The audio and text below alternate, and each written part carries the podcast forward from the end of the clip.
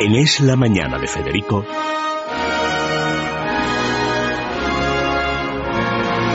Preguntas a la historia con César Vidal y Federico Jiménez Los Santos.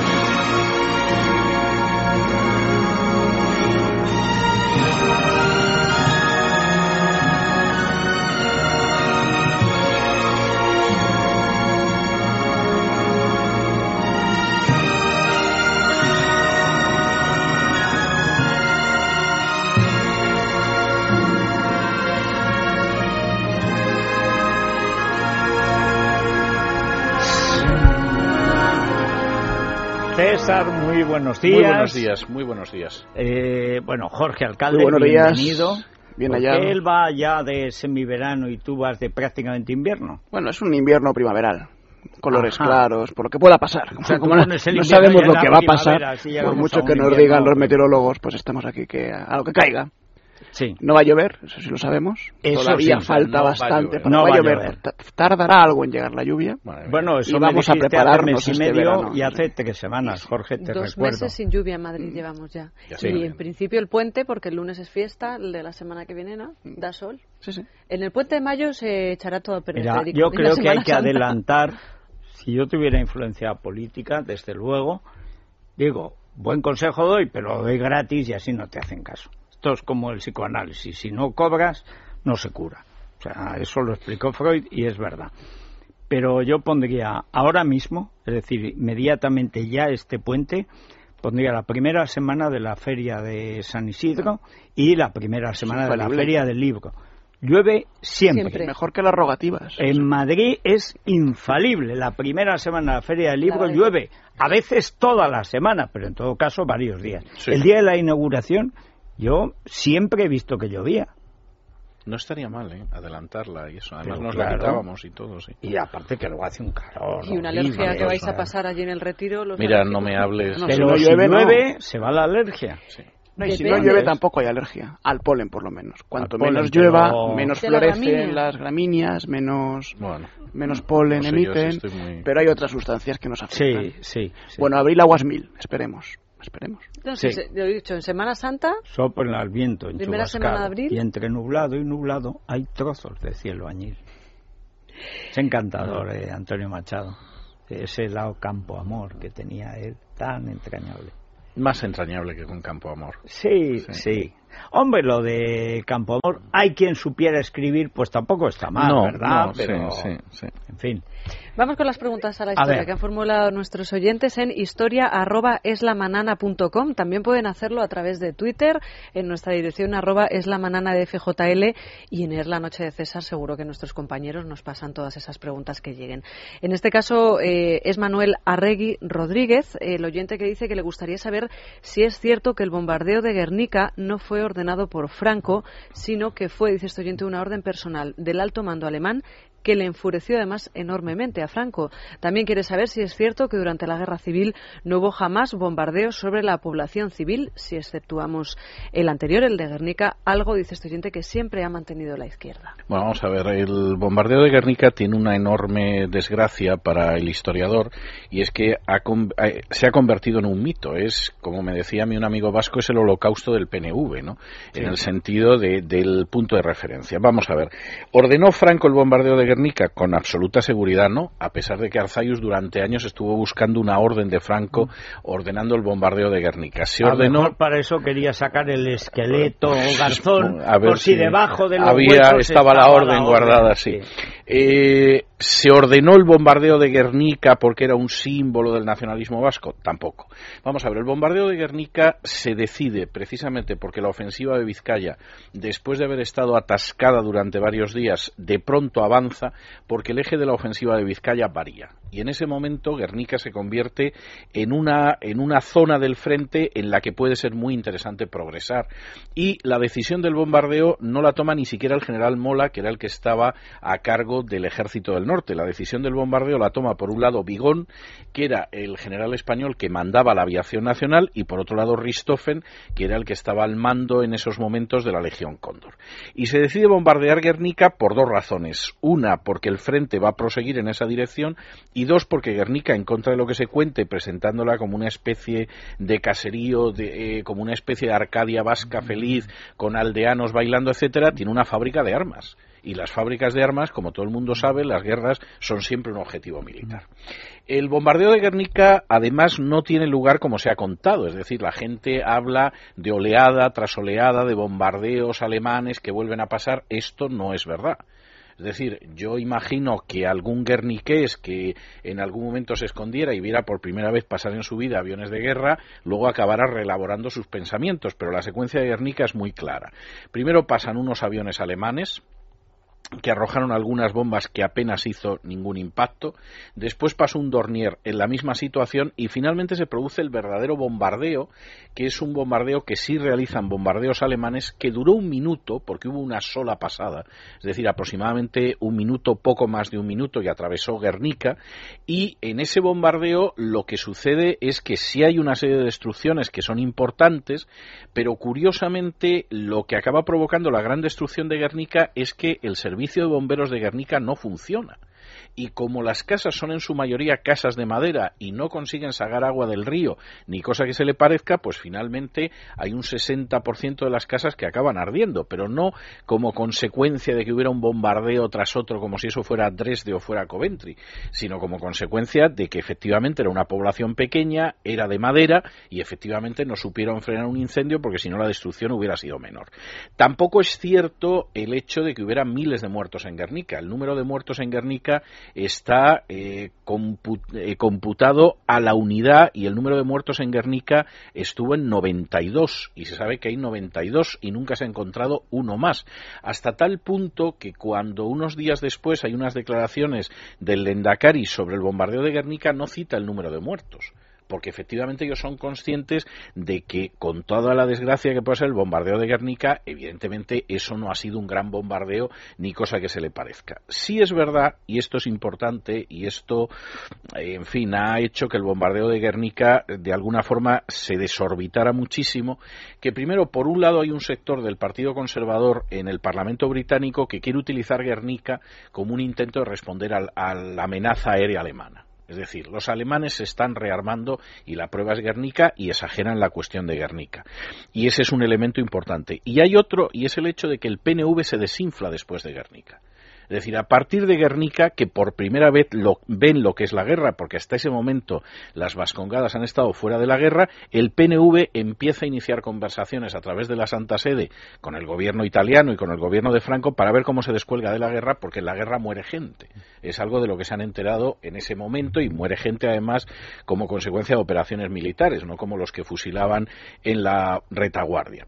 ¿Por qué el gobierno de Franco niega el bombardeo de Guernica? Por una razón muy sencilla y es fundamentalmente por el hecho, no, no es cierto que Franco, eh, en fin, se irritara enormemente con el bombardeo, pero sí es verdad que le crea un problema muy serio con los requetés porque efectivamente los requetés consideran Guernica tan suyo como el PNV y entonces asumen la idea de que, bueno, ¿cómo vamos nosotros a bombardear algo tan importante para nosotros como Guernica, sede de los fueros, etcétera? Pues porque era un objetivo de guerra, punto final. Aparte de las armas, eh, yo creo recordar en alguno de las de las historias o compilaciones de Ricardo de la Cierva, que también como nudo de comunicaciones. Era un nudo de comunicaciones importante.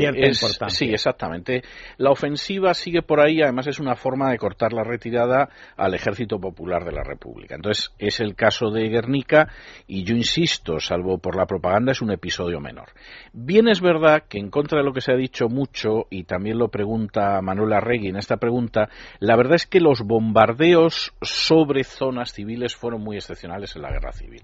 Es decir, el primer bombardeo sobre una zona civil, que es un bombardeo ridículo, se mire como se mire, pero que se dio, se dio en el norte de África, es decir, el, el Frente Popular manda la aviación contra el protectorado de Marruecos y bombardean, por ejemplo, Melilla y una de las bombas cae en una mezquita y hubo algún muerto, pero en términos generales los bombardeos sobre poblaciones civiles fueron muy excepcionales, porque primero, la idea de los grandes bombardeos no llegaría hasta la Segunda Guerra Mundial y llegó en unas dimensiones que realmente hace que cualquier operación de la Guerra Civil Española, por comparación, parezca ridícula.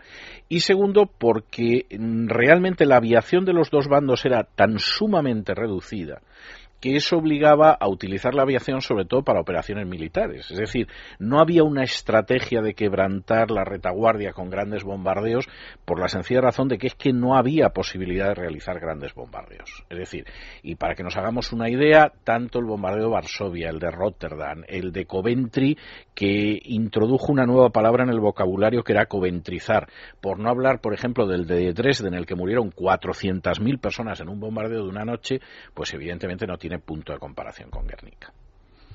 Bueno, y luego encima llegó Picasso y cobrando un millón de pesetas pintó un cuadro que ya tenía prácticamente hecho. Sí, porque además que el cuadro no iba, por ahí, o sea, inicialmente. No. Cobró el cuadro y además eh, el sueldo de director del Museo del Prado por el que nunca apareció. Por el que nunca apareció. Está muy bien, está muy bien. eso, es, un, es un ejemplo, sí. Casi un liberado sindical. Es un liberado estético. Casi era un liberado, sí. Luego el bombardeo es tan mito como el cuadro. El bombardeo existió, pero el bombardeo tuvo unas dimensiones que son muy reducidas, insisto, en términos comparativos. Hombre, quien perdiera un familiar en Guernica será la tragedia de su vida. Pero esto, como todos los acontecimientos históricos, hay que mirarlo en su contexto. Y un bombardeo en el que mueren 90-92 personas, comparado sobre todo con lo que fueron los bombardeos apenas, un, vamos, muy pocos años después de la Segunda Guerra Mundial, pues es un episodio absolutamente menor. Es decir, la aviación de Franco y la aviación del Ejército Popular de la República contaba con unos efectivos similares a todas las pérdidas de cualquiera de los dos bandos en algunas de las batallas de la Segunda Guerra Mundial. Nos escribe a través de Twitter un oyente, Emilio Jimeno, dice, he cambiado mi forma de pensar acerca de Guernica. Hay que ver cómo cambia la historia cuando hay números por delante. Sí, bueno, pero este es el problema es que el mito y el número casi nunca coinciden. El mito exige la bruma, el brillo, y el número es muy desagradable. Bueno, el, brillo que, que, al final son cortinas de humo en muchos sí, casos. también. Pero, la cortina de humo permite que no sepa uno si es latón o es oro. O sea que Arzayus estuvo durante mucho tiempo buscando una orden de Franco que no podía existir porque Franco ni siquiera tomó la decisión del bombardeo de Guernica, cosa que por otro lado no le correspondía. O sea, es como pretender que la toma de una loma en medio de una batalla también la decidía personalmente Franco. Es decir, no, no es así. Eh, siguiente pregunta. En este caso es de un oyente que se llama Luis Pino Uribe. ¿Cuál podría decirse que fue el momento en que Alemania perdió la guerra? Después de la derrota de Stalingrado, después de la batalla de Kursk, después del fracaso de la contraofensiva de las Árdenas, cuando los Estados Unidos ingresaron a la contienda. Vamos a ver. Yo creo que sí hay un punto en el que, más que decir que Alemania perdió la guerra, efectivamente Alemania a partir de ese momento no podía ganar la guerra yo diría que hay casi una unanimidad entre los historiadores al respecto y es la batalla de Kursk.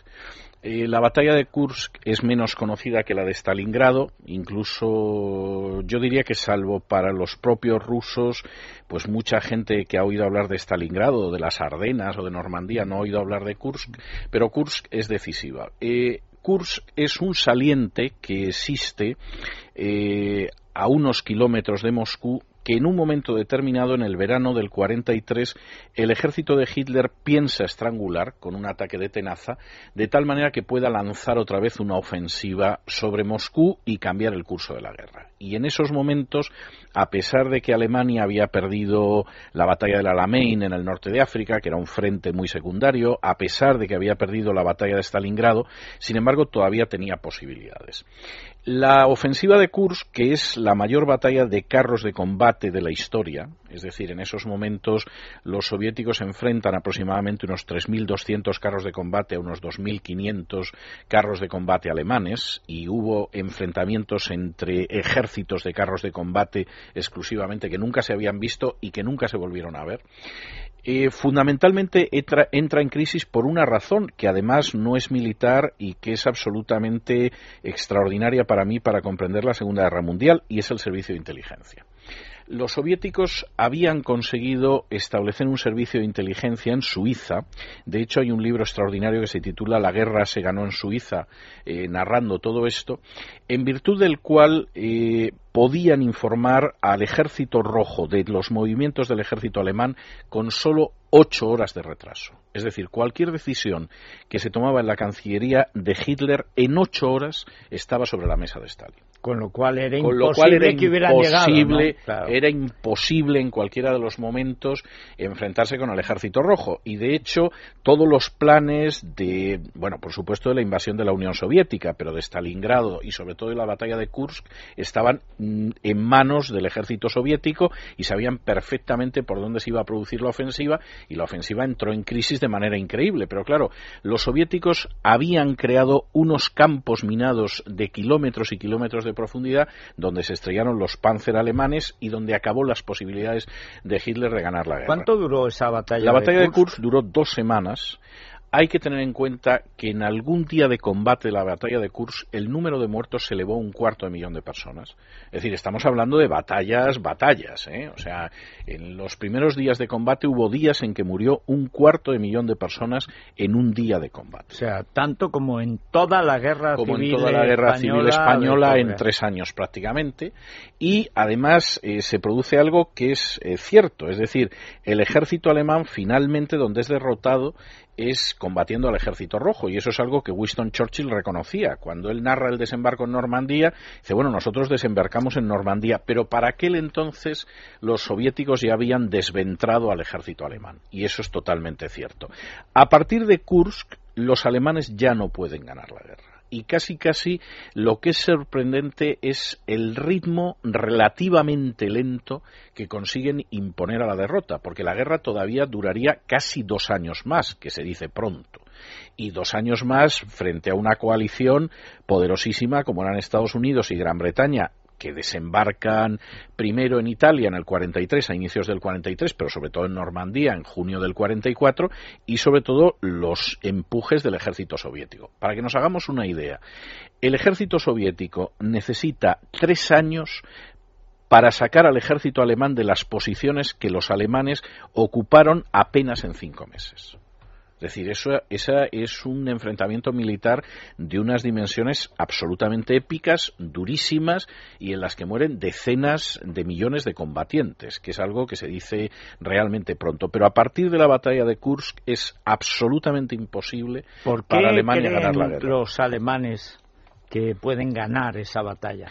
Ellos creen que pueden ganar la batalla porque efectivamente no estaba decidida la guerra en el este y si, si hubieran cogido en tenaza, y posiblemente lo hubieran conseguido de no contar con sus planes de ofensiva a los soviéticos, es decir, si ellos conseguían coger en tenaza lo que era el saliente de Kursk, entonces hubieran podido lanzar una ofensiva sobre Moscú. Sea, no, no, el plan alemán no era disparatado, el plan alemán estaba muy bien concebido y hay que tener en cuenta que quien lo había pergeñado pues es posiblemente el mayor genio militar de toda la Segunda Guerra Mundial, que es von Manstein. Y en ese sentido era un plan muy bien pergeñado, pero es que los soviéticos les estaban esperando y sabían por dónde venían. Y de hecho hay que decir que además la red Lucy, hasta que desapareció, pues estuvo proporcionando toda la información al ejército soviético de las maniobras que iba a hacer el ejército alemán. El ejército alemán combatía a ciegas y aún así es sorprendente la manera en que consiguieron ir ralentizando la guerra en el este. ¿no? Es que hay que tener en cuenta que estamos hablando de que después de Kursk la guerra dura casi dos años. ¿eh? A mí lo que me ha impresionado es esa batalla Solo de tanques. Solo de tanques. Hay algunos episodios que además están filmados y son, son verdaderamente impresionantes. Por ejemplo, de una división alemana de Panzer que de pronto es atacada eh, oblicuamente por una división de T-34. Y eso es algo que jamás se había producido. Es decir, vamos a ver, hasta entonces, en la Primera Guerra Mundial, el tanque había sido un instrumento de apoyo de la infantería. Con la Blitzkrieg alemana, que en realidad había ideado sobre el papel nada más un británico que se llamaba Little Hart, el tanque se convierte en uno de los elementos, junto con la aviación, que perfora las líneas enemigas, avanza en profundidad y embolsa las tropas adversarias. En ese momento se produce el choque de grandes masas de tanques contra grandes masas de tanques. No se va a volver a repetir. Ni siquiera, ni siquiera por ejemplo, durante la guerra de Yom Kippur, que hubo grandes enfrentamientos en la península del Sinaí, porque además el desierto es ideal para el combate de tanques, ni siquiera entonces se llegó a una situación como la de la batalla de Kursk, que es, insisto, mm, los soviéticos sí tienen claro que el cambio fue ahí, porque es algo que conocen, pero no es tan conocida en Occidente y es el punto de inflexión de la guerra. Alemania eh, se encuentra en una situación en la que ya no puede ganar la guerra a partir de la derrota de Kursk. Bueno, pues esos eh, panzers eh, alemanes tenían su Tenían un himno que vamos a escuchar porque hoy era obligado. Pues eh, a la vuelta de la publicidad, pero antes viajes el corte inglés. Estábamos hablando, hace unos minutos de ese puente de San José en el que parece que va a hacer buen tiempo, ¿no? No va a llover. Bueno, pues vamos a aprovechar. ¿Por qué no nos hacemos una escapadita esos tres días? El sábado, domingo y lunes podemos disfrutar, por ejemplo, de un hotel con spa. Podemos hacer una escapadita a Lanzarote. Podemos ir a Tenerife.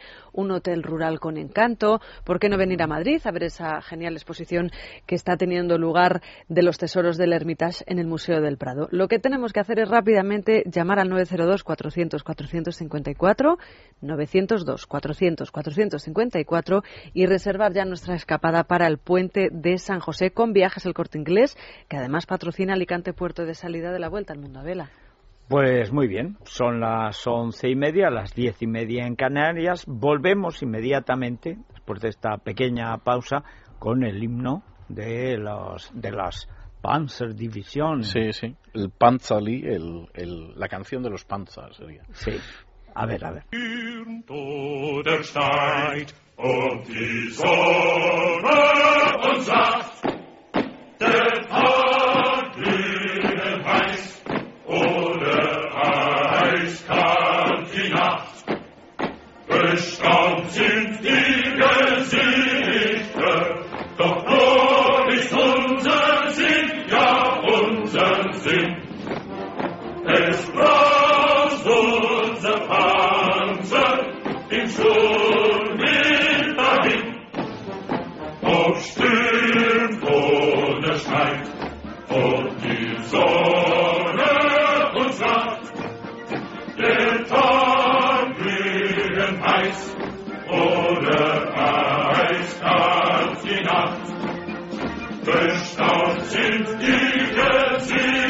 Hay que reconocer que entre la bien, eficacia de la música y que el idioma parece que estamos recordando el chiste célebre de, de Woody Allen. Dice, es que yo oigo a Wagner y me dan ganas de invadir Polonia.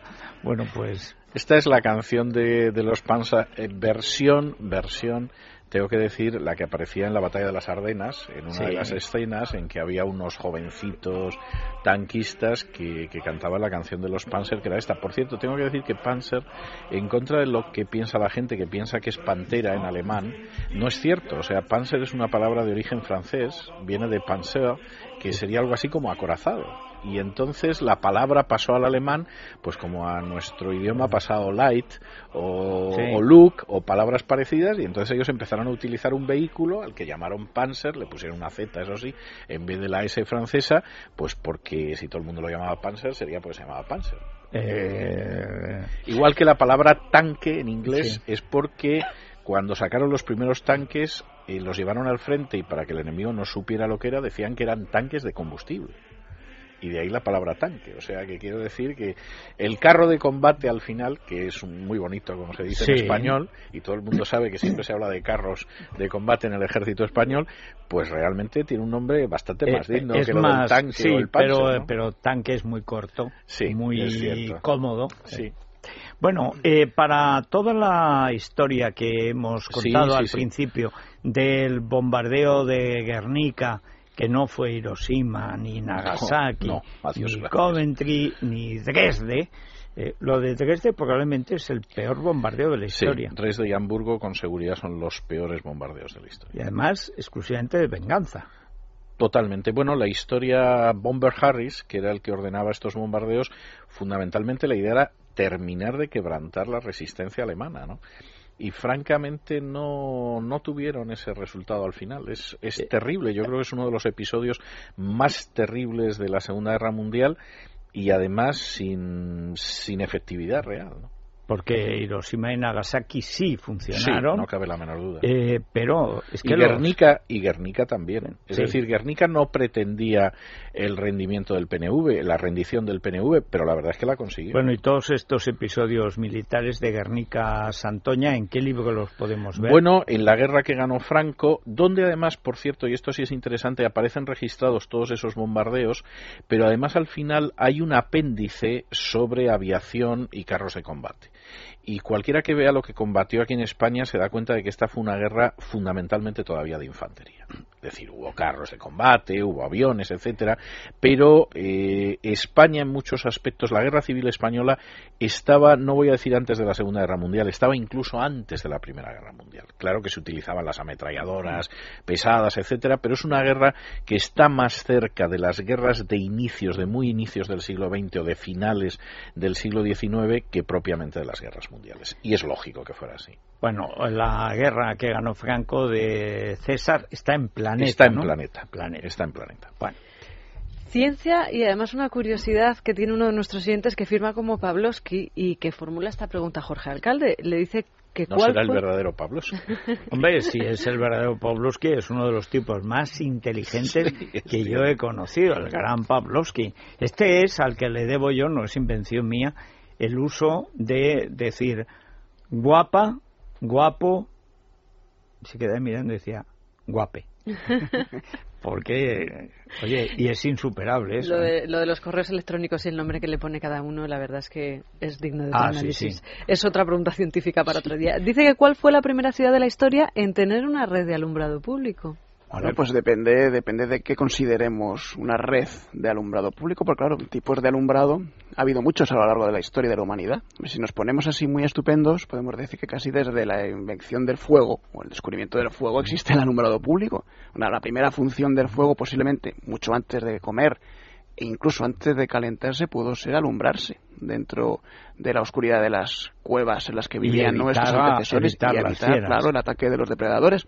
Eh, existen des- desde el año 8000 antes de Cristo eh, lámparas de terracota de Mesopotamia con ganchos que sugieren que estaban expuestas en Colgadas, calles, eh, colgadas, en un- que no pertenecían a una vivienda y que por tanto podría ser el origen del alumbrado público.